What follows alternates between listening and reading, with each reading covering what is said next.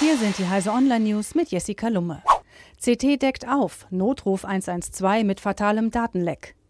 In einer App zur Dokumentation von Rettungsdiensteinsätzen hat das CT-Magazin ein fatales Datenleck entdeckt, durch das unter anderem der Zugriff auf sensible Patientendaten möglich war.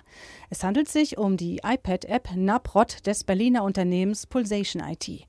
Die App wird etwa genutzt, um Rettungsdiensten nach einem Anruf bei 112 alle für den Notfall relevanten Daten zur Verfügung zu stellen, darunter Name, Geburtsdatum und Adresse des Patienten sowie den Notfallort.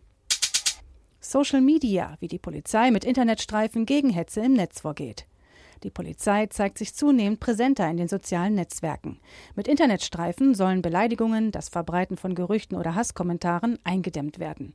Nach Erhebungen der Fachhochschule der Polizei des Landes Brandenburg hat es Anfang 2017 bundesweit 216 Accounts der Polizei in sozialen Netzwerken gegeben.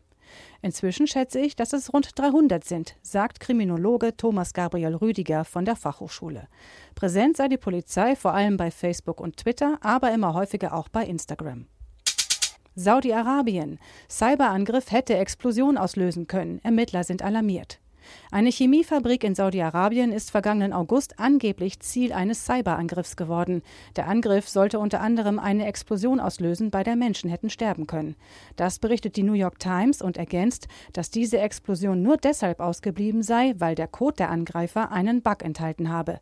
Die Verantwortlichen sind nicht bekannt. Der Angriff werde aber als eine weitere Eskalation eines sich zuspitzenden Cyberwars zwischen Saudi-Arabien und dem Iran aufgefasst.